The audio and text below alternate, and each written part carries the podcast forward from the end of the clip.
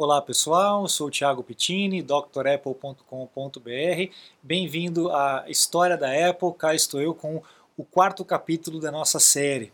Então vamos lá, dar prosseguimento a essa história bacana. A gente está em 1974, 74, e é, quando Jobs estava lá no Reed College, né? Foi onde a gente parou no nosso último capítulo. O que, que aconteceu? Depois de 18 meses ele lá na Reed College, ele decidiu voltar para casa, voltar para Los Altos, falou: "Meu, isso aqui realmente não é para mim, não adianta ficar aqui, nem mesmo de graça, não adianta eu ficar aqui, eu preciso voltar para casa". Então ele voltou para Los Altos, na casa dos pais, abriu o jornal que é o San Jose Mercury, esse jornal que eu trago para vocês aqui. Era um jornal que tinha muitos classificados, chegava a ter 60 páginas de classificados naquela época. E um dos, dos anúncios que ele viu lá era assim: divirta-se, ganhe dinheiro. Ele falou, pô, isso aqui é diferente, o que, que, que, que é, né? Aí ele foi ver o que, que era esse anúncio e era do fabricante desse videogame aqui. Quem conhece? Quem que conhece o Atari. Aliás, quem não conhece o Atari, né? Só a galera mais nova realmente não conhece. A Atari, ela foi fundada por um cara chamado, chamado Nolan Bushnell era um doidão daquela época, né? Esse camarada aqui, o Nolan Bushnell, ele gostava de dirigir Rolls Royce, ele fazia reunião com a turma numa banheira, num ofurô, água quente, fumava maconha com o pessoal do trabalho. Ele era, era uma época completamente diferente do que é hoje, né, pessoal? Realmente era uma época bem doidona. Então o, o, o Bushnell, ele era o cara, o CEO, era o presidente, o fundador e era o cara malucão, o cara visionário doidão da empresa. Né? E ele tinha um engenheiro-chefe, que era o Al Alcorn. O Al Alcorn era o, o adulto da relação né? da, da, empresa. Ele era o cara que botava o pé no chão, que tentava fazer as coisas andar no, no, no caminho certo e tal. E o Bushnell era o cara malucão da vida. O Alcorn é, ele que teve um contato bem próximo com os dois, na verdade, mas o Alcorn teve um contato mais próximo com o Steve, porque o que, que aconteceu? O Steve pegou esse anúncio aí da, da, da Atari no jornal e foi até o endereço que estava lá marcado. Né? Ele chegou lá né, de chinelão, havaiana, né? havaiana não, porque não tinha na época, mas o chinelão de dedo, né? lá nos Estados Unidos, chinelão de dedo e, e a roupa tudo surrada e tal, daquele jeitão maluco dele, exigindo um emprego. Falou, meu, isso aqui, esse emprego vocês precisam me contratar. E aí o pessoal lá da, da Atari chegou pro Alcorn e falou, meu, tem um maluco, tem um hippie doidão lá na frente, dizendo que só sai daqui a hora que ele for contratado. o Alcorn falou, porra, eu gostei desse cara com essa iniciativa, eu gostei dessa atitude dele. Chama ele aqui, eu quero bater um papo com ele. Traga o cara, né? E aí ele conseguiu o, emprego, foi o primeiro emprego aí, né, fixo dele, do Jobs. Ele ganhava 5 dólares por hora trabalhando na, na Atari. Né? E o Alcorn disse, pra, disse assim, tem uma citação dele, mas eu vi algo nele. Era muito inteligente, entusiasmado, empolgado com a tecnologia. Isso acabou eh, né, despertando aí o interesse do Alcorn, que era o engenheiro-chefe. E aí tinha um supervisor, um tal de Lang, né, Don Lang, o Don Lang falou, meu, esse cara é um maldito hippie, ele é fedorento, ele é, ele é, ele é petulante, ele é arrogante, ninguém aguenta esse cara aqui, reclamando pro Alcorn, né? E esse tal do, do, do Don Lang, né? E por que, que ele dizia que o Steve Jobs fedia? Porque toda aquela crença que ele tinha em, em no veganismo, de só comer maçã, aquelas dietas meio malucas dele, né? Ele acreditava que o fato dele estar tá comendo só fruta, só maçã e, e, e, cenoura e tal, o livrava das impurezas ao ponto dele não precisar tomar banho. Olha só que maluquice que chegava isso. Então, assim, ele realmente tinha um cheiro bem estranho. E aí ele falou assim, ó, o Steve era difícil, mas eu gostava, meio que gostava dele, né? E aí o que, que o Bushnell acabou fazendo, que era o chefão? Falou, meu, muda o cara pra noite, o cara é bom, o cara tudo bem, ele é chato, ele é arrogante, ele fede, mas muda o cara pra noite, porque o cara é bom, né? Ele tem um, tem um negócio diferente, né? E aí o Bushnell uh, dizendo aqui, costumavam discutir livre-arbítrio versus determinismo ele era mais filosófico do que as outras pessoas com quem eu trabalhava, lembrou o Bushnell, né? É, além disso, o Jobs ele, ele gostava muito dessa simplicidade dos jogos do Atari. Quem joga, quem jogou, quem conhece o Atari sabe que o jogo era simples, não tinha manual para você entender qual era o jogo, não tinha uma historinha para explicar como é que joga. Meu, você botava a fita, era play e acabou, né? Você já entendia na hora o que, que você tinha que fazer. O Jobs gostava disso, né? dá para entender um pouco da, da, de como é o sistema, como, é o, como são os produtos da Apple por conta disso. Lá na Atari, ele ficou amigo de um camarada chamado Ron Wayne. O Ron Wayne, que é esse camarada aqui, ele era o desenhista da Atari. E ele acabou ficando muito amigo do, do Steve Jobs. E o Steve Jobs tinha achado ele fascinante, o tal do Ron Wayne, porque o Ron Wayne já tinha tido uma empresa, ele já tinha sido empreendedor. Ele era um engenheiro, desenhista, e já tinha tido essa empresa, uma empresa de, de engenharia. E aí o Steve Jobs até chegou para o Ron Wayne e falou, meu, cara, vamos fazer uma parceria nós dois, a gente abre uma empresa, a gente vai emprestar 50 mil dólares de um banco e a gente começa a fazer uma máquina de caça-níqueis e tal. Por que, que uma máquina de caça-níqueis? Para a gente poder entender. Quem não conhece um pouco da história da Atari, a Atari começou a, a, a crescer, né, ganhou dinheiro com um caça-níquel, com um jogo eletrônico chamado Pong, que é esse jogo aqui. O Pong era um jogo de duas pessoas, onde você tinha duas barrinhas, era tipo um futebol, né? E a bolinha, bolinha não, né? Era um quadrado, né? Um pixel. O quadrado ficava rebatendo nos cantos e você tinha que defender o lado direito e o outro cara tinha que defender o lado esquerdo. E aí o que aconteceu? Uh, o negócio começou a dar tanto dinheiro que um, um cara ligou para ele e falou: Meu, ó, essa máquina Pong que você botou aqui no meu estabelecimento, ela tá quebrada, tá travada. Vem aqui ver o que está acontecendo. Os caras foram lá ver e estava lotada de moeda, não tinha mais espaço para pôr moeda, por isso que a máquina não funcionava mais. E aí que começou a história da, da Atari. Então o Steve, Jobs, o Steve Jobs teve a mesma ideia, cara, vamos fazer a mesma coisa, a gente começa com uma máquina de caça-níquel e tal, vamos bolar uma, um jogo.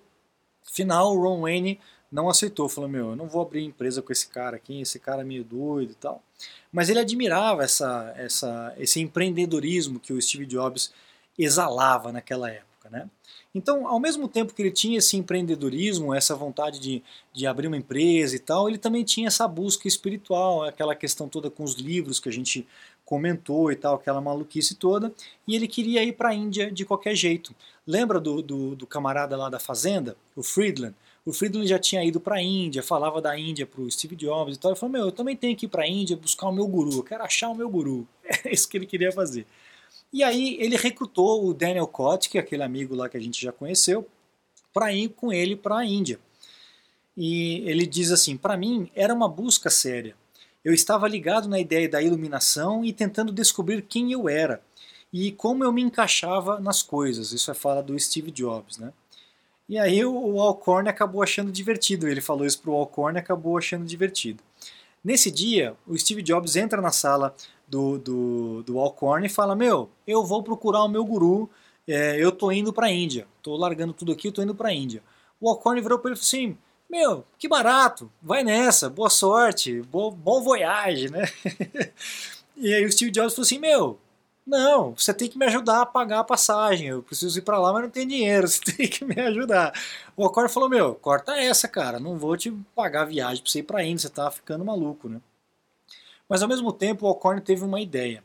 Ele estava tendo um problema lá na Europa, é, lá na, na Alemanha, na verdade, em Munique, porque eles já estavam exportando as máquinas. A Atari já estava muito grande, já estava exportando as máquinas, e lá na Alemanha tinha um problema é, específico, um problema técnico específico.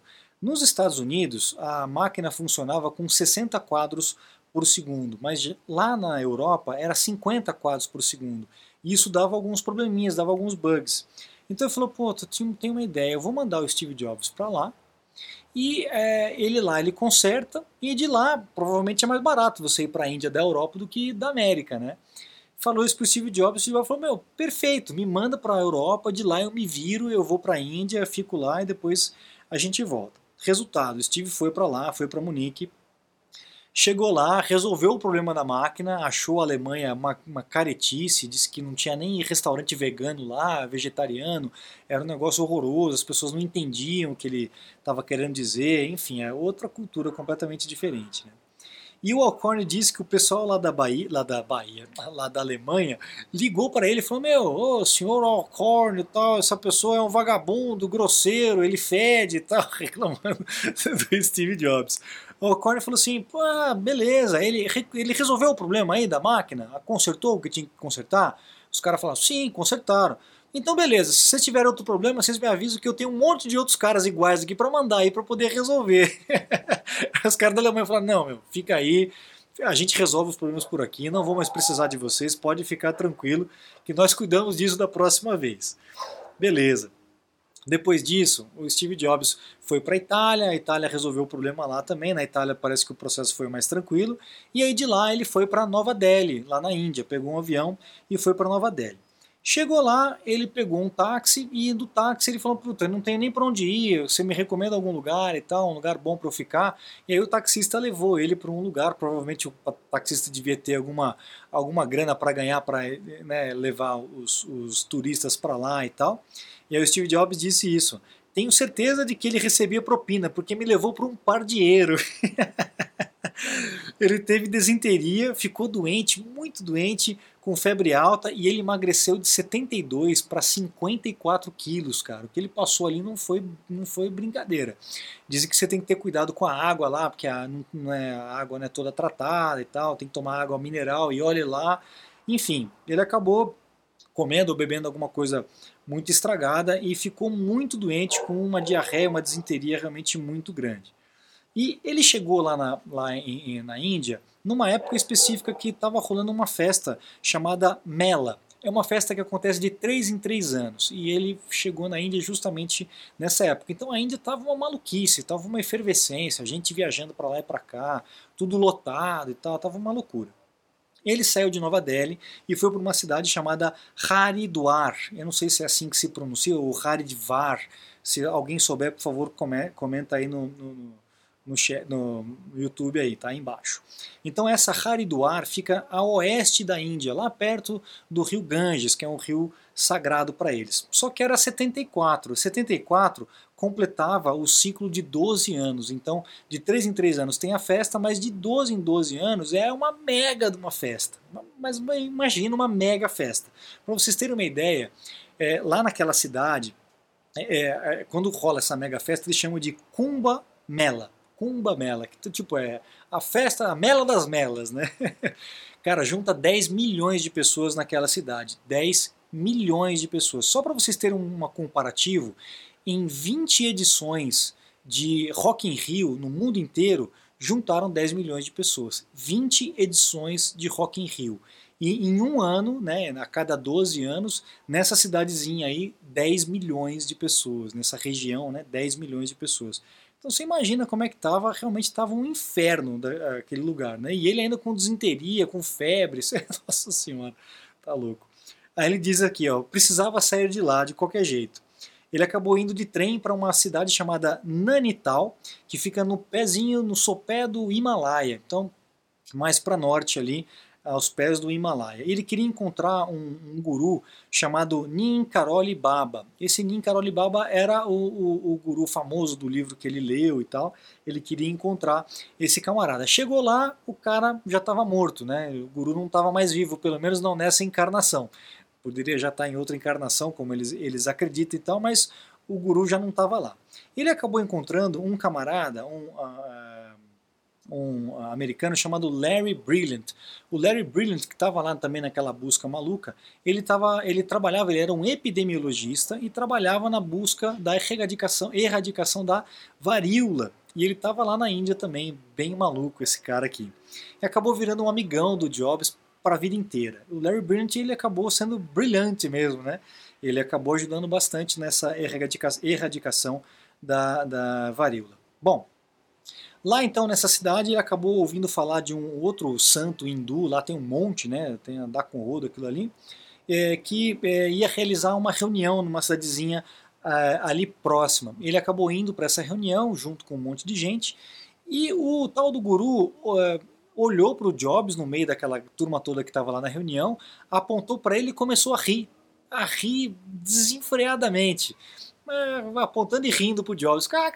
O cara, o Jobs falou, meu, esse cara tá me tirando, meu. O que esse cara tá querendo comigo aqui?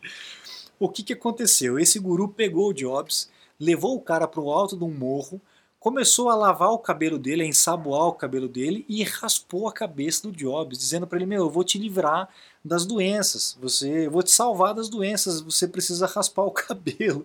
E raspou a cabeça do Jobs, ele ficou carequinha, carequinha da Silva. Você imagina essa situação. Depois disso, o Jobs desencanou dessa história de, de encontrar um guru, um chefe, enfim, um cara aí pra, de, de guru e, e, queria encontrar a iluminação por conta própria. Exatamente nessa, nesse momento, o Daniel Kotick veio dos Estados Unidos para é, a Índia. E aí o Steve Jobs saiu da cidadezinha que ele estava, foi até Nova Delhi para poder encontrar com o Kotick e aí os dois seguirem juntos. O que, que aconteceu? Eles ah, foram para uma cidade chamada Manali, e nessa cidade de Manali, o, o saco de dormir do Kotick foi furtado, foi roubado. E dentro do saco do, de dormir do Kotick tinham todos os cheques de viagem do camarada. Ele perdeu toda a grana que ele tinha para viagem, ficou zerado. Putz a vida, imagina a situação, né? O que, que o Jobs fez? Acabou cobrindo todo o gasto aí, toda a situação é, de viagem do, do Kotick. Então ele é, pagou passagem de ônibus do Kotick para voltar para Nova Delhi, deu 100 dólares, os últimos 100 dólares que o Steve Jobs tinha no bolso deu para o Kotick para ele poder cobrir as despesas e ele voltar para os Estados Unidos. Então eles ficaram pouco tempo juntos lá, o Kotick acabou voltando. E aí, seis meses depois, né, seis meses que ele ficou lá no. Desculpa, sete meses que ele ficou no Oriente, o Jobs acabou indo para Londres. Ele acabou conhecendo uma mulher lá na Índia e tal, e eles foram para para Londres. Encontrou com, essa mulher, ficou um tempo lá e de lá ele pegou um voo barato e foi para Oakland, lá nos Estados Unidos. Chegando em Oakland, no aeroporto, ele ligou para o pai e para a mãe, né? não tinha mais um centavo, já estava mendigando lá na Índia sete meses. Ele ligou para o pai e para a mãe e falou: Olha, estou aqui em Oakland, pelo amor de Deus, vem me buscar e tal, eu não tenho como voltar para casa pai e a mãe pegaram o carro com toda a paciência do mundo, foram até Oakland, chegaram lá no aeroporto, o Steve Jobs estava sentadinho numa cadeira lá, numa, num banquinho do aeroporto, só que você imagina o cara, o cara de túnica, com cabeça raspada, 20 quilos mais magro, os pais começaram a andar para lá e para cá e não acharam o filho, né? Cadê esse moleque? Cadê esse doido? Até que um momento a, a mãe reconheceu, chegou perto dele e falou assim: Steve, é você? Aí ele, oi, sou eu. Os dois se encontraram, finalmente puderam voltar para casa. Imagina que maluquice, né? Ele de cabeça raspada, de túnica de algodão indiana, é muita maluquice. Né? Ele estava todo queimado de sol, né? Ele era branquelo, todo queimado de sol por, causa, por conta do calor lá da Índia, do sol da Índia, né? Enfim. Aí o que aconteceu? Ele acabava é, de manhã até a noite ele meditava e estudava Zen, o Zen budismo que ele acabou conhecendo lá, e às vezes ele ia para lá para a faculdade, para a Universidade de Stanford e pegava umas aulinhas ali de física ou de engenharia, ele se infiltrava e acabava estudando um pouquinho lá. E ele diz uma coisa interessante: as pessoas do interior da Índia não usavam o intelecto como nós aqui no, no Ocidente, né? Eles usam a intuição. A intuição é uma coisa muito poderosa, mais potente do que o intelecto, na minha opinião, ele dizia.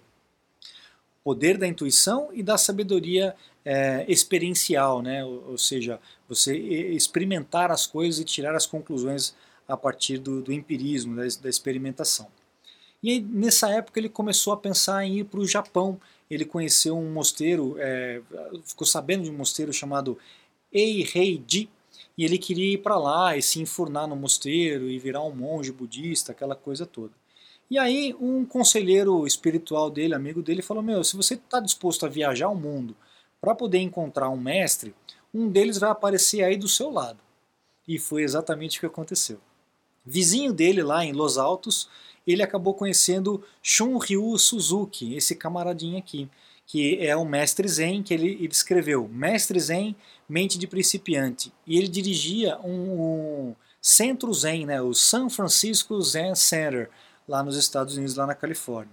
O Steve Jobs acabou virando o seguidor fiel, junto com a Kristen Brennan, a namorada dele na época, ele ainda estava com ela, o Daniel Kotick, que já tinha voltado, e com a Elizabeth Holmes, que era a namorada do Kotick. Aí o Friedland, que eles ainda conviviam um pouco naquela época, Steve tinha um desejo muito profundo de conhecer os pais biológicos para poder conhecer melhor a si mesmo. Então aquela história do adotado e tal era uma sombra, estava é, assombrando aí o Steve Jobs. Ele chegou até a pensar em contratar um detetive particular, mas ele não quis fazer isso para não, não machucar os pais adotivos, a Clara e o Paul. Né? Então ele acabou não fazendo isso. Essa loucura toda dessas dietas sem muco, de limpeza física e tal, era meio que um, um, uma forma de tentar se limpar e aprofundar nessa frustração é, com relação ao seu é, nascimento. Depois de um tempo ele acabou absorvendo, transformando essa dor toda em sabedoria, né, em, em conhecimento bom para a vida dele, e a autoconfiança dele começou a melhorar. Os seus sentimentos de inadequação diminuíram e tal, e ele começou a acreditar que ele podia transmitir essa autoconfiança para outras pessoas, tá? E inclusive fazer com, com que as outras pessoas fizessem algo que elas não acreditavam que elas eram capazes de fazer. Olha que, que maluquice, né? Então isso também explica muito da, da dessa questão do, daquela da, da, distorção da realidade, né, da realidade paralela que ele meio acreditava e as pessoas acabavam acreditando. E tem uma história interessante aqui para contar para vocês. Ele nessa época ele tinha uma Ford Rancheiro, esse carro aqui, e ele queria ir lá para a fazenda do Friedland, lá aquela fazenda de maçãs. Aí ele chegou para Holmes, para Elizabeth Holmes, que era namorada do Kotick, falou: "Meu, você vai comigo. Entra no carro aí que você vai comigo para lá e você vai dirigindo um trecho do caminho". Ela falou, meu, eu não sei nem passar marcha, não sei dirigir direito tal. Não, tudo bem, eu vou um trecho aqui. Ele sentou, começou a dirigir. Depois que eles saíram da rodovia principal e foram para aquelas rodovias vicinais, ele falou, ó, oh, tô cansado tal, troca de lugar comigo. E aí ela sentou, começou a dirigir e ele passava as marchas para ela, aquelas marchas no volante, né? Ela não sabia mexer com aquilo. E ele, ela começou a dirigir a 80 por hora e tal, e ele pá, mudando as marchas. Chegou um momento que ele falou: Ó, oh, meu, eu vou dormir aqui. Ele deitou e dormiu a 80 por hora com uma moça que não sabia dirigir. e ela diz aqui para ele: ó, Ele pôs a sua vida em minhas mãos. Isso me obrigou a fazer uma coisa que eu não achava que conseguiria. Olha que louco, olha que legal. Né?